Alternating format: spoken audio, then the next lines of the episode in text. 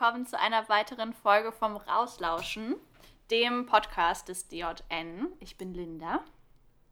Und ich bin Dennis. Und in dieser Folge wollen wir euch zum einen ein bisschen mehr über den DJN, den Verein, erzählen und über Ruderalpflanzen. Genau. Damit ihr noch mal kurz wisst, wem ihr hier gerade zuhört, vielleicht noch mal eine ganz kurze Vorstellung. Linda, wer bist denn du? Ähm, ich bin Studentin im Umweltwissenschaften, Naturschutz, je nachdem, mit wem ich rede, äh, nenne ich das immer anders. Und ähm, ich bin 25 Jahre alt, wohne jetzt in Freiburg und ja, habe Bock, Naturschutzsachen weiter zu erzählen, eine weitere Möglichkeit zu finden, dass Leute mir zuhören und ich äh, ja, begeistert über Pflanzen und Tierchen reden kann. Und wer bist das du? Kann, das kann ich sehr gut nachvollziehen. Ich bin Dennis, 24 Jahre alt und studiere mittlerweile im Master Biodiversität und Umweltbildung an der PH in Karlsruhe. Also im Endeffekt versuche ich das, was ich gerade studiere, nämlich Leuten irgendwie Natur und draußen näher zu bringen, auch noch in meiner Freizeit zu machen, weil davon hat man ja schließlich viel zu viel, da muss man ja noch was Sinnvolles mit anstellen. Mhm, das ist Begeisterung. Ja, und wir zwei wollen euch heute verschiedenste Sachen vorstellen. Ich fange an und zwar möchte ich noch mal ein bisschen Mhm. darauf eingehen. Wir sagen ja immer ein Podcast vom DJN. Was der DJN so ganz grob ist, haben wir ja in der ersten Folge bereits mal angerissen. Wollen wir heute aber einfach noch ein bisschen genauer darauf eingehen. Also DJN vielleicht kurz für alle, die es schon wieder vergessen haben oder die uns jetzt erst zuhören, heißt Deutscher Jugendbund für Naturbeobachtung und ist ein relativ kleiner Naturschutzverein in Deutschland. Das Besondere steht ja schon im Namen, Jugendbund. Das heißt, der DJN hat sich von den Erwachsenen oder von Erwachsenen geleiteten Naturschutzbünden ein Stück weit abgegrenzt und sagt, wer bei uns Mitglied ist, der ist irgendwie zwischen 12 und 27 Jahre alt. Und wenn man leider älter als 27 ist, dann wird man ausgesockt und ist dann eben kein offizielles Mitglied mehr. Dann ist man zwar immer noch herzlich willkommen und darf immer mal als Gast irgendwo vorbeikommen, aber man hat eben nicht mehr die Möglichkeit, aktiv im Vereinsleben als Mitglied teilzunehmen. Ganz einfach der Grund, irgendwann ist die Jugend leider Gottes bei jedem vorbei. Sag das nicht so. Wir haben noch zwei bis drei Jahre. Und dann sind wir auch alte Socken. Aber ja. Ja, Ja, ich- ich, bin ja froh, dass ich, dass ich den, äh, den DJN jetzt noch gefunden habe, bevor ich zu alt geworden bin. Ich bin seit, ich okay, seit zwei Jahren irgendwie offizielles Mitglied, aber erst seit diesem Jahr auch ein bisschen aktiver dabei und äh, muss jetzt die letzten zwei Jahre, die mir bleiben, noch gut ausnutzen. Das kann ich sehr gut verstehen. Also ich bin mittlerweile seit, ähm, ich glaube, vier Jahren, oh Gott, ja doch, seit vier Jahren schon Mitglied. Ähm, und das Ganze, also gibt viele Möglichkeiten zum DJN zu kommen, aber ich weiß nicht, Linda, ob das bei dir anders war. Meistens ist das über den Buschfunk passiert, dass man irgendwie gesagt bekommt, ey du, guck mal da, da gibt's was Cooles, komm doch mal mit. Ja, beziehungsweise mir wurde nicht gesagt, komm mal mit, sondern äh, in meinem Praktikum hat mir mein Praktikumsleiter halt, der selbst halt im Verein sehr aktiv war, ähm, erzählt, dass das eine coole Möglichkeit ist, Leute kennenzulernen und Sachen weiterzumachen. Ähm, Ah, cool. Aber Buschfunk, ja, Buschfunk auf jeden Fall. Ja, liegt vielleicht auch daran, also der DJN hat nicht unglaublich viele Mitglieder und dementsprechend, äh, wir sind da nicht so weltpräsent. Aber was sehr präsent ist vom DJN, ist die Bestimmungsliteratur. Denn Ich sagen, ist, deswegen war ich auch schon früher Mitglied, damit ich die Stimmungsliteratur kaufen konnte und dann später erst, um mitzumachen. ah ja, das soll sich bitte keiner als Vorbild nehmen. Nein, aber die Bestimmungsliteratur des DJN ist ziemlich vielfältig und von echten Experten gemacht und wird auch an verschiedensten Hochschulen, unter anderem zum Beispiel bei mir an der Hochschule, von den Dozenten empfohlen oder von den Dozierenden empfohlen, die uns dann ganz klar gesagt haben, also es ist vielleicht teilweise ein bisschen umfangreich, aber es ist mit die beste Bestimmungsliteratur, die ihr für gutes Geld irgendwo erhalten könnt. Mhm. Nee, auch eine Professorin in Wien äh, hat uns auch die Bestimmungsschlüssel empfohlen. Also die Nachricht hat sich weit verbreitet. Ja, äh, wahrscheinlich im, hoffentlich im ganzen deutschsprachigen Raum. Das wäre ja sehr schön. Also falls euch das übrigens interessiert, könnt ihr auch gerne unter naturbeobachtung.de mal vorbeigucken. Das ist die Webseite des DJN und da gibt es auch eine Shop-Möglichkeit. Einige Sachen sind dort leider nur noch für Mitglieder verfügbar oder schon komplett vergriffen. Das liegt einfach daran, dass wir nicht unendlich viele Sachen drucken wollen, um die dann im Lager vorrätig zu haben, sondern man eben versucht ungefähr abzuschätzen, wie viel wird wirklich am Ende verkauft über die Zeit und man lieber nochmal was nachdrucken lässt, als einfach dann große Lagerbestände herumstehen zu haben, die sich dann doch nicht mehr abverkaufen lassen oder vielleicht sogar nicht mehr aktuell sind. Ja, ähm, dann habe ich jetzt so einmal so einen kleinen Rundumschlag gemacht, dann vielleicht kurz, was macht denn der DJN überhaupt? Jetzt haben wir schon gehört, okay, irgendwie, ähm, der macht Bestimmungsliteratur, aber der DJN macht noch weit, weit mehr. Das ganz typische, wo auch die meisten vielleicht irgendwie schon mal was mitbekommen haben, sind verschiedenste Seminare oder Lager. Die sogenannten großen Veranstaltungen, also der Osterkongress ist eins der typischen Lager, wo es auch extra Leute gibt, die sich darum kümmern, die Lagersekretäre oder Sekretärinnen.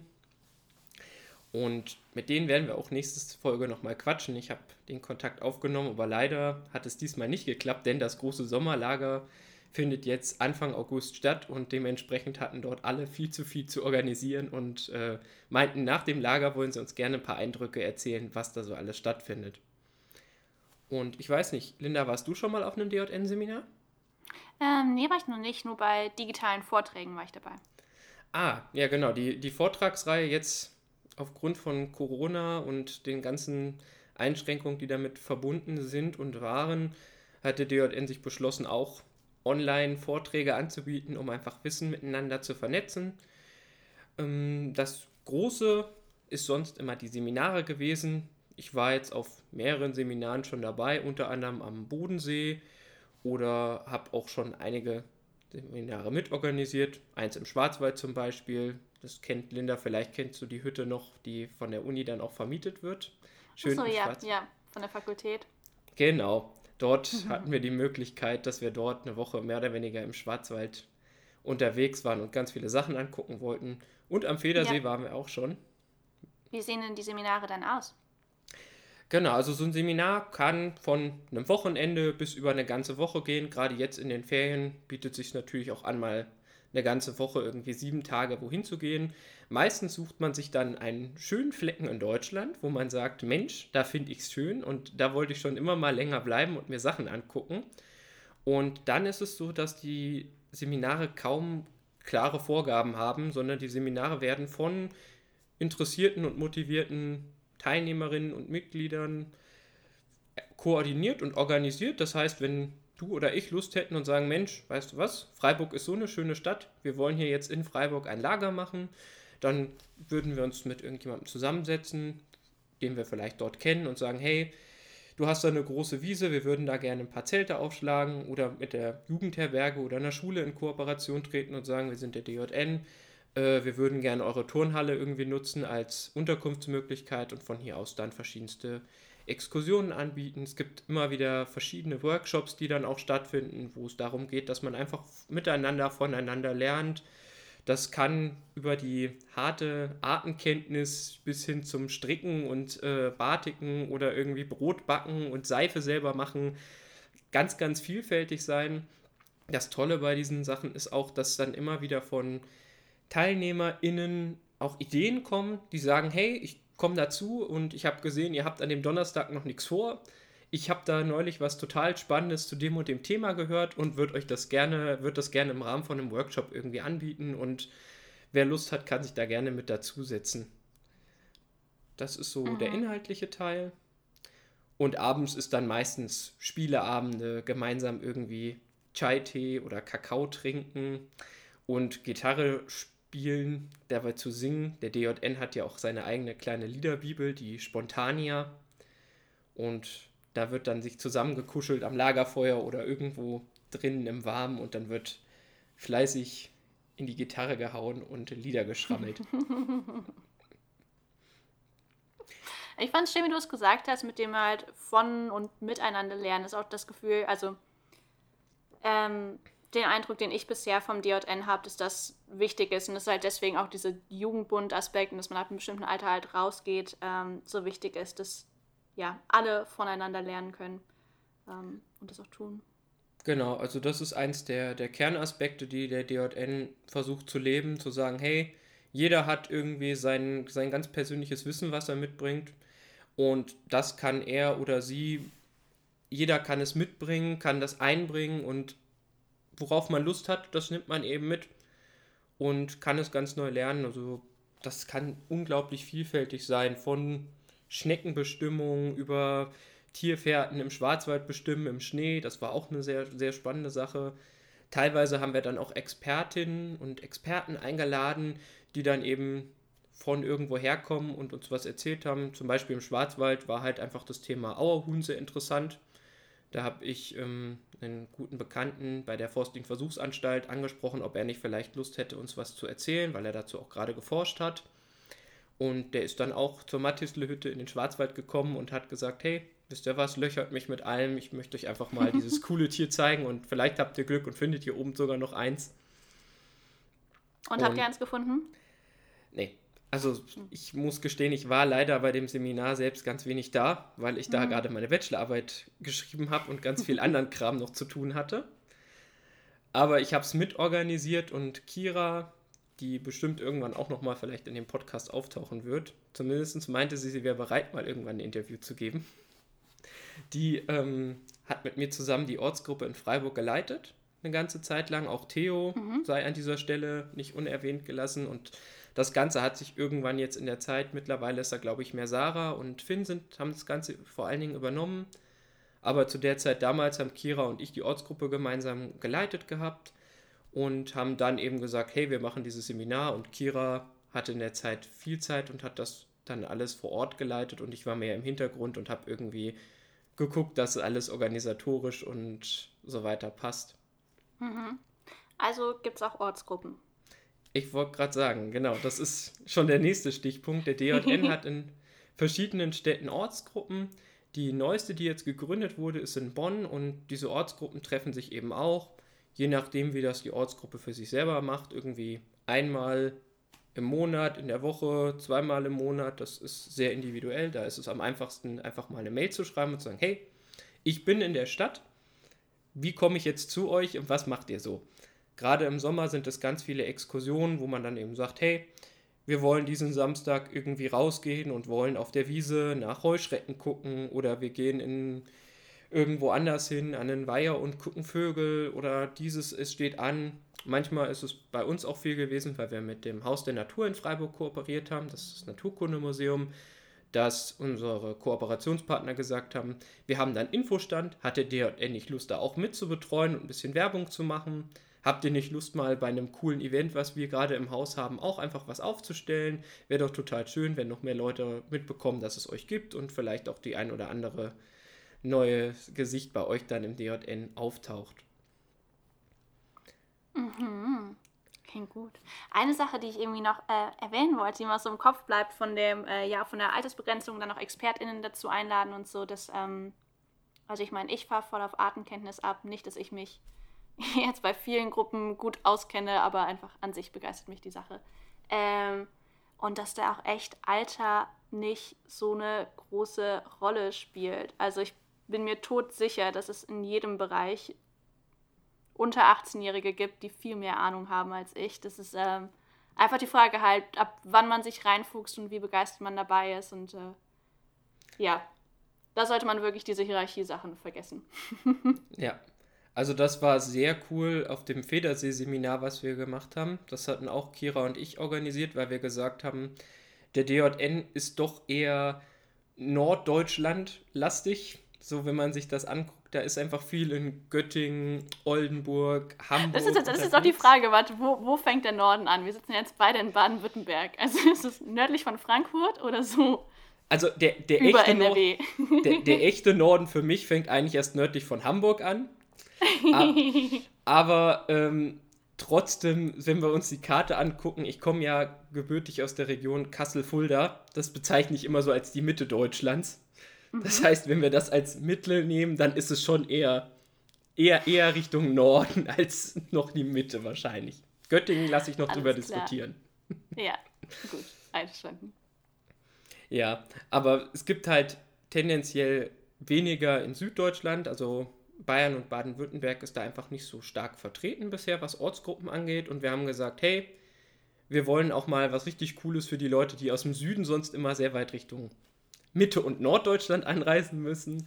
Ähm, wollen wir auch mal was einfach im Süden anbieten und waren dann am Federsee. Und dort hatten wir das Glück, dass wir, ich glaube, die Hälfte der TeilnehmerInnen war unter 18.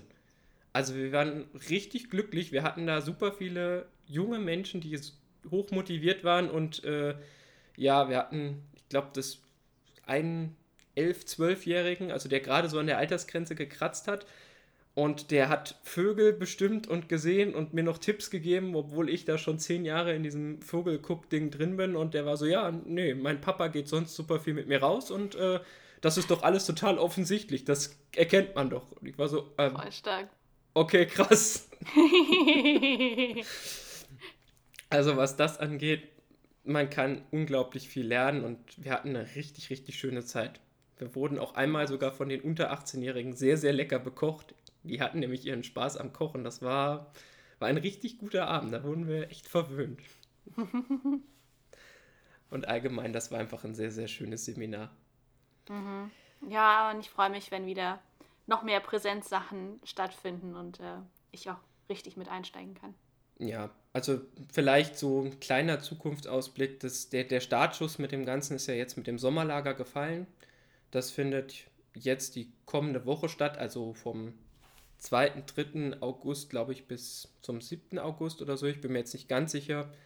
Aber jetzt in der ersten Augustwoche findet das statt und da wird eben werden, glaube ich, sehr, sehr viele DJNIs wieder zusammenkommen, die sich jetzt lange, lange nicht sehen durften. Ich habe auch schon mitbekommen, dass einige alte Socken, wie man es nennt, also ehemalige Mitglieder oder Mitglieder, die jetzt zu alt werden, dort auch ganz feierlich ausgesockt werden. Denn das eine ist, dass das, man kein Mitglied mehr ist. Das andere ist aber, dass das meistens dann noch mit einer kleinen Feier und irgendwie verschiedenen Sketches von den alten Socken auch begleitet wird. Also das ist schon eine sehr schöne Zeremonie und ähm, zumindest als ich da war, blieb da kaum ein Auge trocken, als dann ja. Teilweise auch Leute, die schon seit acht Jahren oder seit zehn Jahren im DJN sind und einfach immer da waren, so die ganze Zeit, die man selbst da war, äh, dann sich sehr liebevoll und emotional verabschiedet haben und auch gleichzeitig eine unglaublich schöne Show kreiert haben. Mhm. Und vielleicht noch als kleine Anekdote, dieses alte Socke hat auch einen ganz schönen Hintergrund, denn als alte Socke bekommt man auch eine Socke, die mit typischen Dingen für einen bestickt ist, quasi als Abschiedsgeschenk auch mit. Das hat also mhm. einen Grund, warum man eine alte Socke dann ist. oh, wie schön. Hm. Ja, ich glaube aber so für den Einstieg, äh, bevor wir jetzt hier völlig, in, oder ich vor allen Dingen in Erinnerungen schwelge und mich hier in, in Details verliere, glaube ich, so als kleiner Einblick in den DJN reicht das fürs Erste. Wir werden auf jeden Fall auch irgendwann nochmal darauf eingehen, wie ist der DJN jetzt genau organisiert, also was gibt es da so für Positionen und äh, wen kann ich da für was vielleicht ansprechen. Aber ich denke, für den Einstieg und um das Gefühl, was der DJN so mit sich bringt, äh, zu zeigen, dürfte das, glaube ich, als erstes einmal reichen.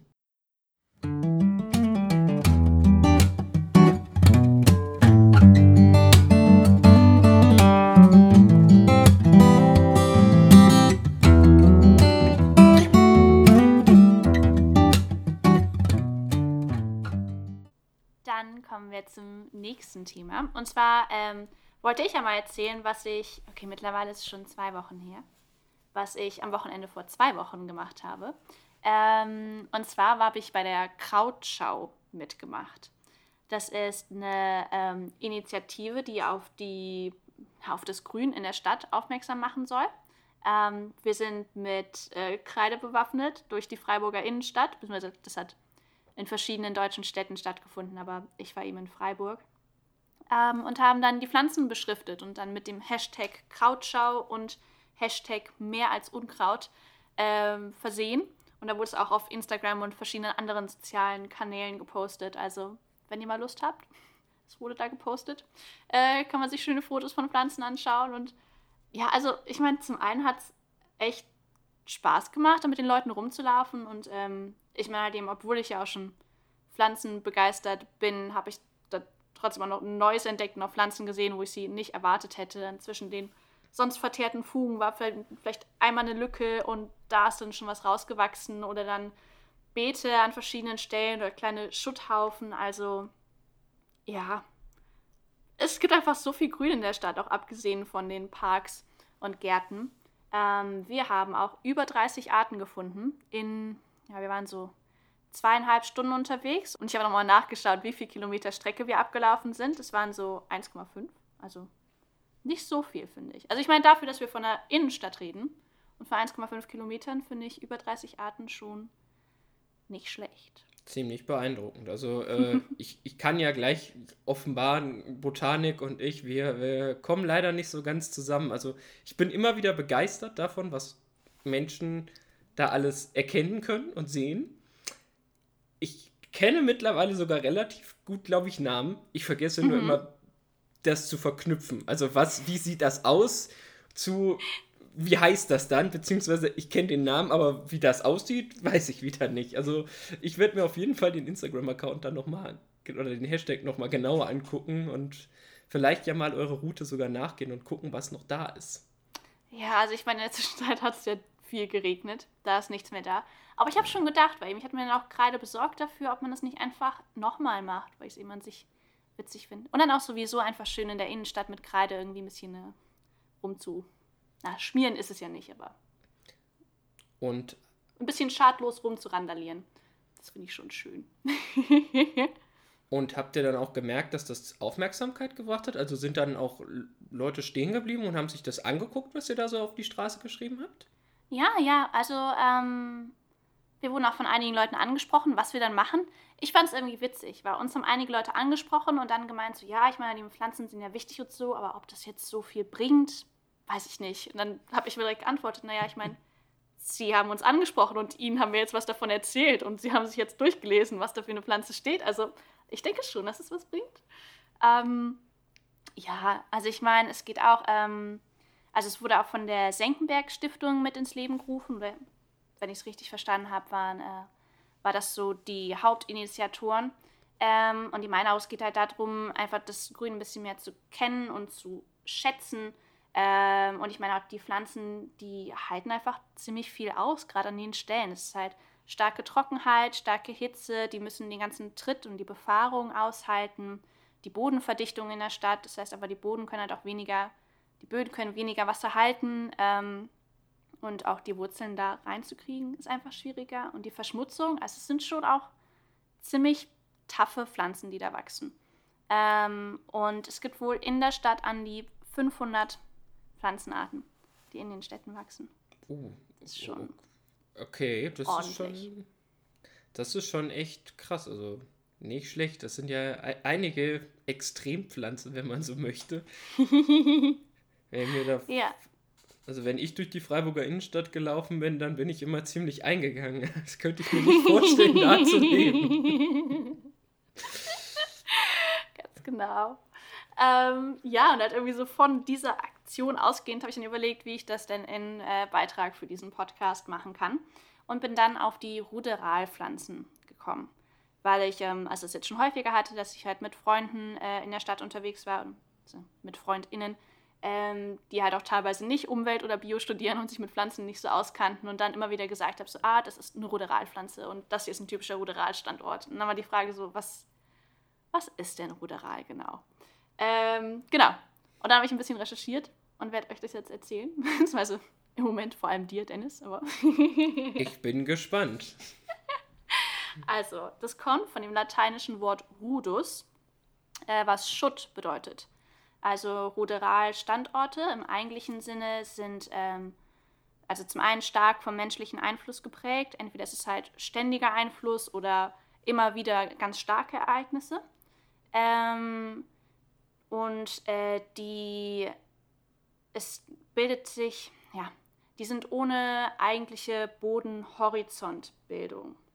Muss jetzt auch wieder sich ein bisschen mit Bodenkunde auskennen, aber ähm, normalerweise bilden sich bei Böden dann verschiedene Schichten, verschiedene Horizonte nach einer Weile aus.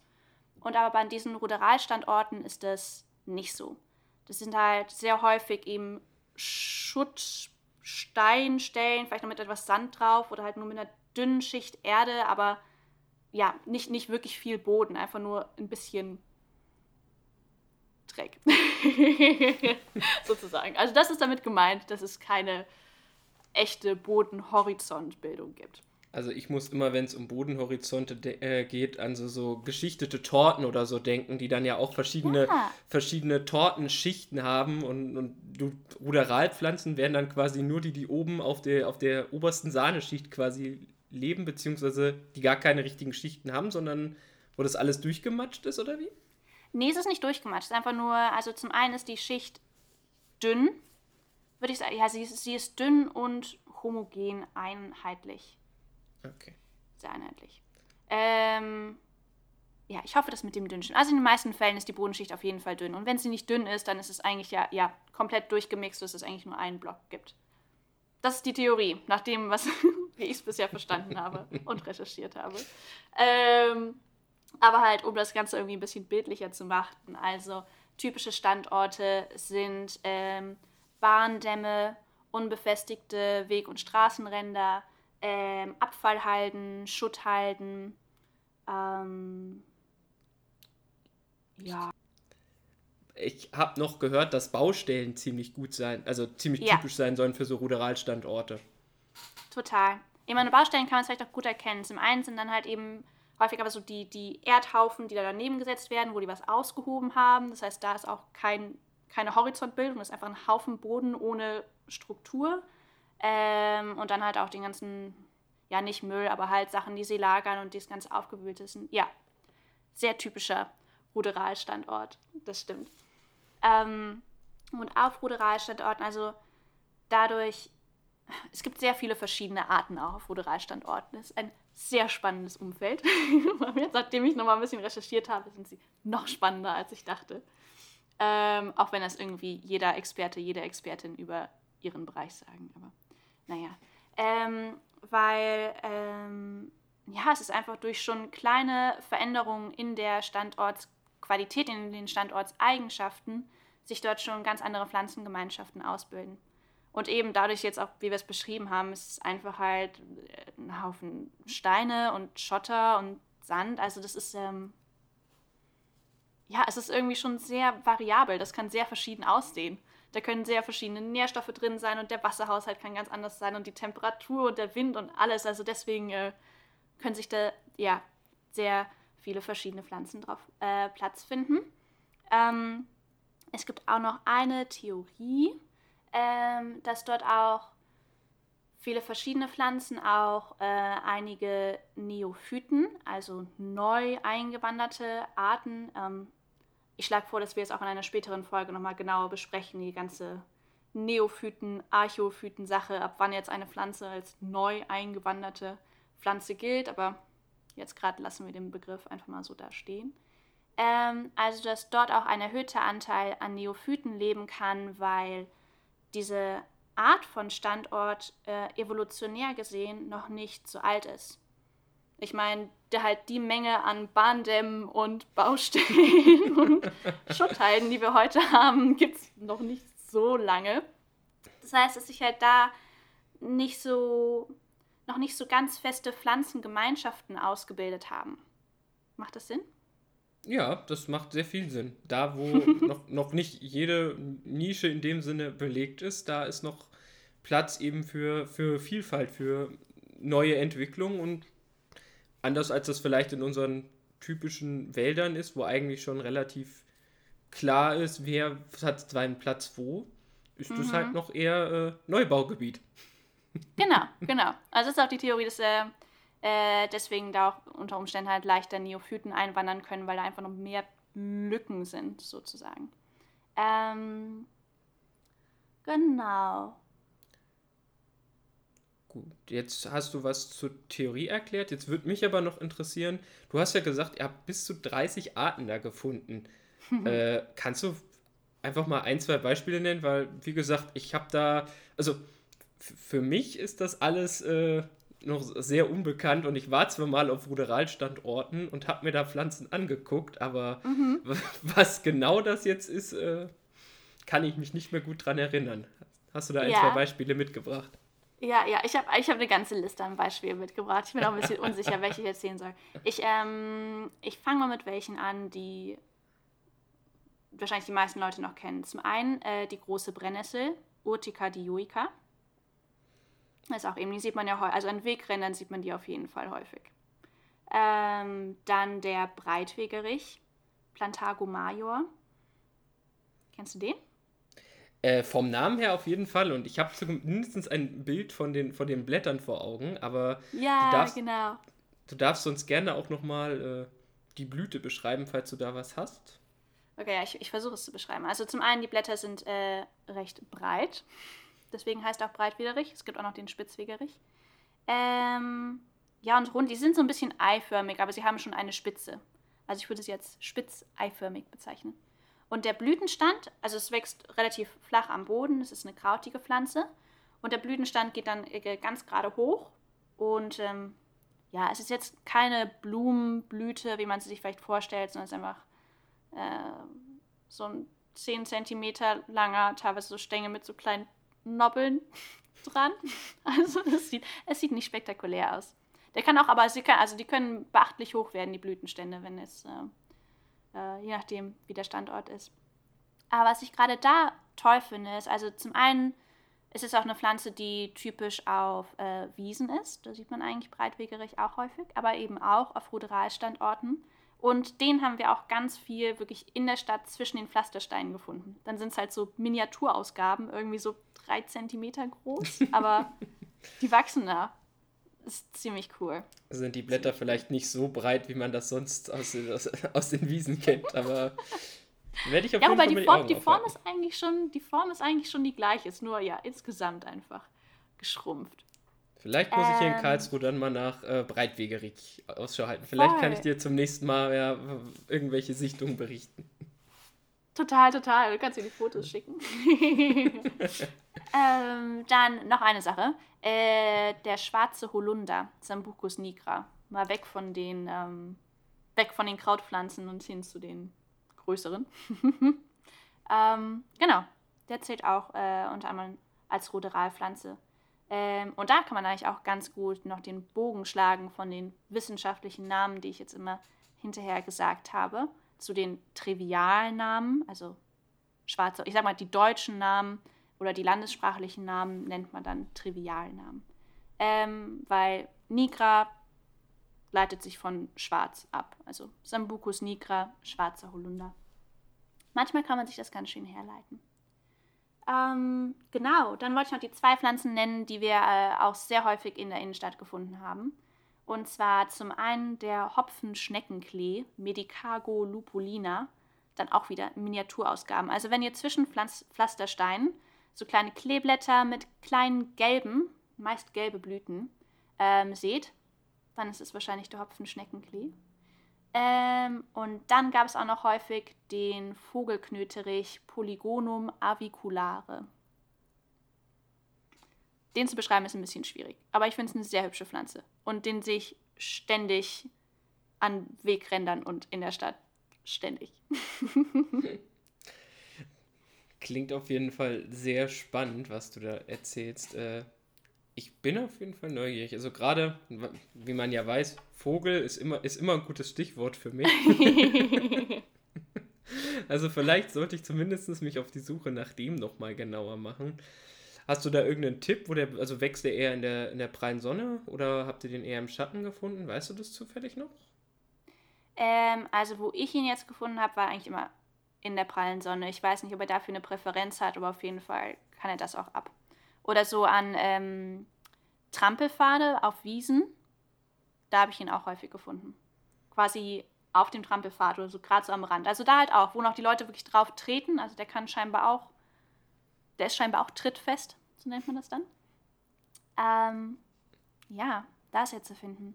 Ähm, mir ist jetzt noch eingefallen, Sachen auch zu, also Ruderalstandorten an sich und zu der Entwicklung, die ich noch erzählen wollte, ist, dass ähm, zum einen viele Pflanzen halt woanders ihren Ursprung hatten. Wir hatten ja schon darüber geredet, dass diese Ruderalstandorte, äh, dass es die zum einen noch nicht so lange gibt oder zumindest in der Menge oder in der flächigen Ausprägung, wie es sie heute gibt, ähm, noch nicht so lange bestehen.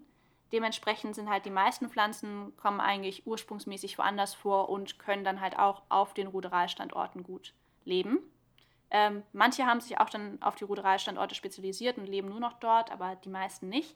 Die meisten kamen dann früher an äh, Schotter- und Kiesbänken, zum Beispiel an Flüssen oder Schutthängen vor. Was dann ja auch wieder genau passt. Im Grunde das Gleiche ist, wie jetzt ein Bahndamm und ein Schutthang, ist ja, ja, im Grunde das Gleiche. Und so breitet sich das dann aus. Ich finde es echt, äh, echt cool. und was man auch beachten muss, sind zum Beispiel auch ähm, dann noch andere Anpassungen, die manche Pflanzen mitbringen. Zum Beispiel, dass die halt äh, dann besonders äh, gut Salz abkönnen. Weil ja die Straßen häufig äh, dann gesalzen werden im Winter. Das hält auch nicht jede Pflanze aus. Und das sind dann ganz bestimmte Experten, Spezialisten, die dann dann auch an diesen gesalzten Straßen vorkommen können. Also, Wäre ja. mal spannend zu gucken, ob man da herausfinden kann, welche Straßen besonders viel gesalzen werden anhand der, der Vegetation, die man da findet. Das wäre ja wär bestimmt mal eine spannende Sache, irgendwie zu gucken, ob man da was, was Witziges rausfinden könnte. Also ich bin sicher, dass man das kann. Und das ist auch, also das ist auch super, dass du es ansprichst, weil das ist auch eine, ähm, eine der Anwendungsgebiete. Ich muss gerade so dran denken. Ich habe einmal mit einem Bekannten geredet, der ähm, auch ein Pflanzennerd ist und äh, der dann meinte, so ja, er hätte sich mal halt überlegt, was er denn antworten kann, wenn die Leute fragen, wozu er das denn eigentlich alles lernt. was er denn davon hat, wenn er dann jetzt halt irgendwelche Namen zu irgendwelchen Pflanzen nennen kann. Ähm, und das, äh, also er meinte, was er sich zurechtgelegt hat, ist, dass man dann halt auch, man kann da so viel draus lesen ähm, zum Beispiel, weil halt eben jede Pflanze hat dann ja bestimmte äh, Habitatansprüche äh, und kann nur unter bestimmten Umständen gut wachsen. Das heißt halt eben, man könnte dann ablesen, wird die Straße gesalzen oder nicht? Wie viele Leute laufen hier lang? Wird die Wiese gedüngt? Ähm, wie war das Wetter dieses Frühjahr? Äh, ist das hier letztes Jahr schon gewachsen? Oder also man, oh, man kann so viel daraus ablesen. Waren hier irgendwann mal Schwermetalle gelagert an dieser Mülldeponie? Ist, das, ist diese Mülldeponie gut verschlossen oder dringt da immer noch irgendwas durch? Oder man könnte so viele Sachen beantworten, einfach indem man sich die Pflanzen anschaut. Ja, was wir zum Beispiel noch jetzt dieses Semester in dem Modul hatten, waren auch dann so ein bisschen, zumindest sehr einsteigerfreundlich Pflanzengesellschaften. Also da mhm. aus, aus einer gewissen Anzahl von typischen Charakterpflanzen dann rückzufolgern, okay, hier haben wir eigentlich eine typische Form von diesem und diesem Wald oder von dieser und dieser Wiesenart und die wird dann zwangsläufig so und so bewirtschaftet. Und dafür muss ich mir aber nicht die ganze Wiese und jede einzelne Pflanze angucken, sondern mir reichen schon ein, zwei Quadratmeter völlig aus, um relativ gut sagen zu können, was passiert hier so das ganze Jahr über und was ist mit der Wiese die letzten Jahre über passiert. Mhm. Mhm. Ja, ja, das ist echt auch noch, ja, das ist auch eine Wissenschaft für sich, diese ganzen Pflanzengemeinschaften. Da gibt es dann auch nochmal äh, ein Nomenklatursystem, also so ein Benennungssystem, in das ich noch, ja, wo ich noch nicht durchgestiegen bin und was auf mich erstmal kompliziert wirkt. Aber ja, ja, es gibt da noch viel zu lernen. Vielleicht kommen wir da ja irgendwann nochmal dazu, wenn du oder ich dazu noch uns mehr beschäftigt haben und können da nochmal mhm. ein bisschen einen Einblick geben, wie das alles funktioniert und was das überhaupt für eine Bewandtnis hat. Warum ist das jetzt wichtig, was das da für ein, also dass das eben vielleicht ein Ruderalstandort ist oder dass das eine Fettwiese ist oder ein Hainbuchen, was weiß ich nicht, Wald. Also mhm. das ist ja, ich meine, man könnte jetzt sagen, okay, das ist einfach typisch deutsch, dass wir alles versuchen, in irgendwelche Kategorien zu packen. Aber wir sind auch nicht die Einzigen, die das machen. Aber es hat ja durchaus seine Gründe, warum wir das machen. Das ist ja nicht nur, damit man Botaniker beschäftigt hält, sondern es hat ja durchaus eine, eine gewisse Notwendigkeit und Sinn dahinter, warum man diese ganzen Einteilungen macht. Ja, Ja, schon. Wobei ich muss auch sagen, also ich meine, ich mag auch an sich einfach äh, so Ordnung und Sortierung gerne. also wenn, also wenn man früher dann äh, diesen ganzen, so einen Haufen Feinliner hatte und die dann alles schön nebeneinander auslegen und dann so einen Farbverlauf. Ja. Also ich bin schon eine Person für so Systeme und Einteilungen. Das, äh, ja, siehst du, und ich bin mehr so der Typ, ich habe einen Kuli dabei und das, das ist dann Ordnung genug. Ach ja, naja. Aber wenn ihr auch rausgehen wollt, und ein bisschen äh, in diesem Fall euch Pflanzen anschauen wollt, egal ob ihr das bisher gemacht habt oder nicht, ähm, habe ich zweieinhalb Empfehlungen für euch. ähm, zum einen äh, Apps, also ich bin total begeistert von der App Flora Incognita äh, und mein Papa auch und der kennt sich nicht mit Pflanzen aus, aber ja, man macht halt einfach Fotos, die App gibt dir vor, du musst dann zuerst die Blüte fotografieren und dann das Blatt und wenn du jetzt gerade kein Blatt hast, dann klickst du einfach auf Weiter und ähm, macht einem dann Vorschläge, die wie ich finde, also wirklich sehr häufig passen. Nicht immer, also man darf diese App nicht ganz für voll nehmen. Die kann einem auch Mist ausspucken, aber äh, es ist einfach ein super Einstieg.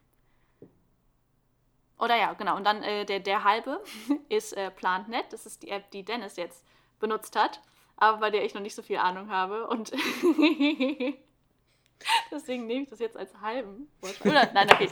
Nein, komm. Wir machen es als volle Empfehlung. Das ist eine Mensch, da, da habe ich ja Glück gehabt. Also ich habe mit PlantNet jetzt im letzten Semester gearbeitet, weil ähm, ich einen sehr schönen Bug mit Flora Incognita hatte, nämlich jedes Mal, wenn ich dann eben eine Blüte oder ein Blatt fotografieren wollte, ist mir die App abgestürzt.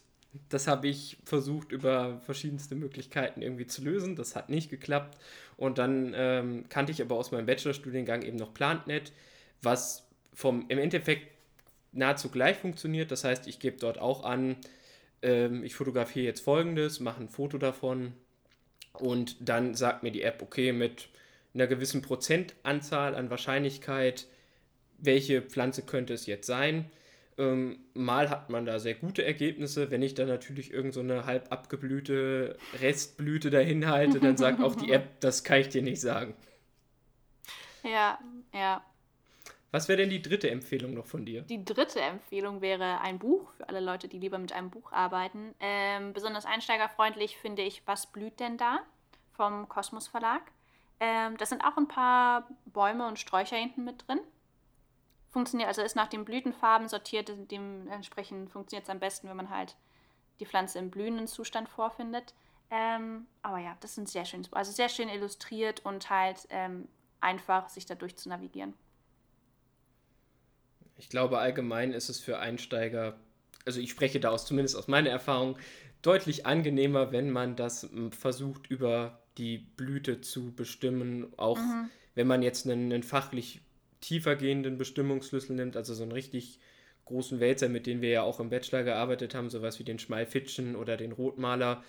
Ähm, Auch da geht, also ist es immer an, also meiner Erfahrung nach angenehmer, über Blütenbestimmung und ähnliches zu gehen, als dann zu versuchen, das per vegetative Merkmale, also mit, mit Blättern und Wurzeln und ähnlichem zu bestimmen. Ich, äh, ich fand es zumindest mit den Blüten schon schwierig genug. ja, ich meine, es ist halt dann, eben wenn man die halt die Pflanze nicht blühen vorfindet, muss man natürlich andere Wege machen und oder dann halt manchmal kann man es an den Blüten dann alleine dann nicht entscheiden oder es sind dann halt eben ganz kleine Sachen, die dann noch ein paar Arten voneinander unterscheiden. Aber also ich habe auch das Gefühl, mit dem Rotmaler ähm, habe ich irgendwie eigentlich nur Erfolg, wenn ich schon weiß, wo ich eigentlich hin will.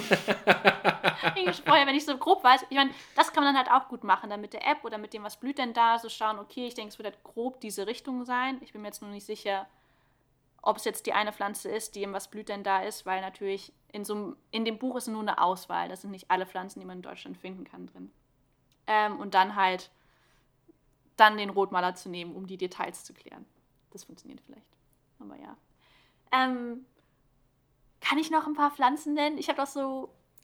Ich ja, habe noch ein paar, die, wir, die ich einfach entweder ganz toll finde oder wirklich häufig gesehen habe. Ähm, be bevor wir den harten Cut zurück zu den viel der Vielfalt der Pflanzen oh. machen, äh, vielleicht ja. noch zwei kleine Tipps von mir. Ähm, der mhm. erste Tipp, der glaube ich bei jeder Artengruppe gilt, ist, guckt, ob ihr irgendwo Führung mitmachen könnt. Ob es irgendeine Möglichkeit gibt, über ein Museum oder irgendeinen Naturschutzverein, vielleicht ja auch den DJN vor Ort, irgendwo mit rauszugehen und mit Voll. Leuten, die Ahnung haben, dann was zu machen, denn das hilft so ungemein, gerade in so einer riesengroßen Gruppe wie den Pflanzen, da ein Gespür für zu bekommen. Und häufig haben diese Leute, die das schon viele Jahre machen, ein paar Tipps auf Lager, wo man sich 20 Seiten in so einem Bestimmungsbuch ohne Probleme sparen kann und sagen kann, das ist es. Ja, total. Was ich mir da auch gut vorstellen könnte, also was es auf jeden Fall häufiger gibt, sind so Kräuterführungen, Kräuterwanderungen. Ich denke mal, dass die Leute auch von nicht essbaren Pflanzen äh, Ahnung haben, aber das wäre sicher, ja, das wäre sicher auch ein guter Einstieg. Und es ist immer interessant zu wissen, was man da dann, dann vielleicht auch draußen irgendwo essen kann. Und mhm. mein zweiter Tipp wäre noch äh, ein bisschen indirekte Eigenwerbung äh, für die PH. Da wurde das Ganze nämlich entwickelt und bei der guten Frau Feketic hatte ich dieses Semester auch eben die, die, dieses Modul mit den Pflanzengesellschaften und sie war super kompetent und unglaublich freundlich. Und die hat äh, im Rahmen ihrer Arbeit hier Eikes Baumschule den Link packen wir euch dann einfach auch mal unten unter den Podcast noch drunter entwickelt und dort gibt es die Möglichkeit, auch einen Bestimmungsschlüssel zu machen. Das heißt, dort begleitet euch dann ein kleines Eichhörnchen vor dem Bildschirm durch die verschiedenen Sachen. Müsste eigentlich auch auf dem Handy funktionieren und dann kann man immer zwischen zwei verschiedenen Sachen auswählen. Ist also so ein bisschen wie die Standardbestimmungsschlüssel, die also dichotom aufgebaut sind, entweder oder. Und da könnt ihr euch dann durchklickern und kriegt zumindest einen ziemlich guten Teil an äh, Bäumen bestimmt. Ob ihr damit jetzt jeden Parkbaum, der irgendwie vielleicht mal aus Jux und Dollerei angepflanzt wurde, bestimmen könnt. Ich muss sagen, Parkbäume sind da besonders kritisch. Nicht ganz, aber äh, ich denke, ein Großteil der Bäume, die im Wald stehen, solltet ihr damit auf jeden Fall bestimmt bekommen. Und jetzt, liebe Linda, äh, erzähl mir gerne noch ein bisschen was zu den Pflanzen, die du so erkannt hast. Und vielleicht sagt ja der oder die andere noch cool, das klingt jetzt noch interessant, jetzt weiß ich sogar, wie ich es finden kann, mit welchen Apps. Jetzt gehe ich raus und jetzt suche ich das auch nochmal. Das ist ja wundervoll. Wir können auch einfach, ich kann die jetzt noch nennen und wir können dann so langsam ausfaden. das unser Ende. Ähm, es gibt noch das Hirtentäschel, Capsella bursa pastoris. Da funktioniert auch wieder das mit dem Namen ganz gut. Bursa pastoris bedeutet Hirtentasche im Grunde. Ähm, ich hoffe, ich habe damit keinen Quatsch erzählt. Ich bin mir ziemlich sicher. die, äh, das kennen, ich glaube, meine Mutter nennt es irgendwie Herzienkraut oder sowas. Also auf jeden Fall die, äh, die Samen sehen aus wie so kleine Herzen, sind an den ganzen Stängel runter äh, verteilt. Und das ist wohl auch der Aspekt, der es äh, an, an eine Hirtentasche erinnert. Äh, ist weißblühend, ist schon mit der Blüte durch. Also eigentlich, ja, die Pflanze ist eigentlich generell schon durch, aber man sieht sie häufig. Ähm, dann das Klettenlabkraut, das man wunderbar seinen MitwanderInnen an die Kleidung werfen kann. Oh ja, das kenne ich auch. Das, das ist, mit dem habe ich auch Erfahrung gemacht. Gallium aparine ist da der wissenschaftliche Name. Dann das kanadische Berufkraut Conyza canadensis, das ist auch wieder canadensis, Kanada, ähm, drin. Das ist ein Neophyt, ähm, ist eine ich würde sagen, so bis zu 70 Zentimeter hohe Pflanze, weißblühend, sieht man eigentlich auch überall, hat so ein bisschen Gänseblümchen ähnlich Blüte. Also auf jeden Fall mit so ganz vielen schmalen weißen Blütenblättern. Ähm, der gewöhnliche Natternkopf, Echium vulgare, finde ich auch eine sehr schöne Pflanze. Da gibt es auch eine Wildbienenart, die darauf spezialisiert ist, die auch, wobei Wildbienen sehen sowieso hübsch aus, finde ich. Aber die sieht auch hübsch aus. und der ist so lila bis blau blühend und so rau behaart. Ach, ganz schön. Und dann eine Pflanze, die man auch noch ganz häufig ähm, auf Brachflächen findet, was auch Top-Ruderalstandorte sind. Die Königskerze, ähm, Verbascum heißt die Gattung, es gibt verschiedene Arten. Ähm, die blühen gelb, die können teilweise sehr hoch wachsen. Ähm, und ja, gelb, so trichterförmige Blüten auch sehr schön und die sieht man häufig. Und ich glaube, dabei lasse ich es jetzt auch. Dann ähm, oh. können wir ja gleich im Anschluss, nachdem ihr jetzt so einen kleinen Einblick bekommen habt, mhm. wir haben ja in der letzten Folge euch äh, Beobachtungstipps gegeben. Und in der heutigen Folge wollen wir das nicht als Beobachtungstipps direkt geben, sondern euch einfach auffordern, wenn ihr Lust habt, schnappt euch Kreide schnappt euch euer Handy, Bestimmungsbuch mhm. oder falls ihr schon Botanik-ExpertInnen seid, dann einfach euer Wissen geht doch selber mal raus in die Innenstadt oder irgendwie bei euch, wo auch immer ihr gerade unterwegs seid, im Viertel, Ja, einfach direkt Dorf, vorm Haus. was auch immer. Macht euch auf die Suche, nehmt eine Lupe mit, das ist meistens nicht so schlecht bei der Botanik. Und guckt doch einfach selber mal, was könnt ihr so finden. Und äh, falls ihr sowas bei Social Media oder ähnlichem postet, verlinkt uns gerne den DJN Podcast. Ähm, einfach, ich glaube, es müsste Ad Naturbeobachtung sein. Ansonsten Mhm, Instagram. Äh, Instagram ist auch wie immer in der, in der Beschreibung drin. Schickt uns sonst gerne Mails mit Bildern, was ihr da so erlebt habt, an Mit eurem Feedback, was war kacke? Hat das Mikrofon gerauscht? Komm, soll ich bitte aufhören, Pflanzennamen aufzulisten? oder wollt ihr noch mehr eh Pflanzennamen hören? Oder wollt ihr noch mehr hören, ja? Genau. Sollen wir Also, eine gute Nachtgeschichte vorlesen? Wie auch immer. Äh, schreibt uns das per Mail an podcast.naturbeobachtung.de. Ähm, ja, und ansonsten freue ich mich auf das nächste Mal. Ich hoffe, wir konnten Begeisterung und oder Wissen rüberbringen. ja, wir hören uns und bis zum nächsten Mal in etwa einem Monat, wenn wieder alles gut läuft. also, macht's gut. Tschüss. Ciao.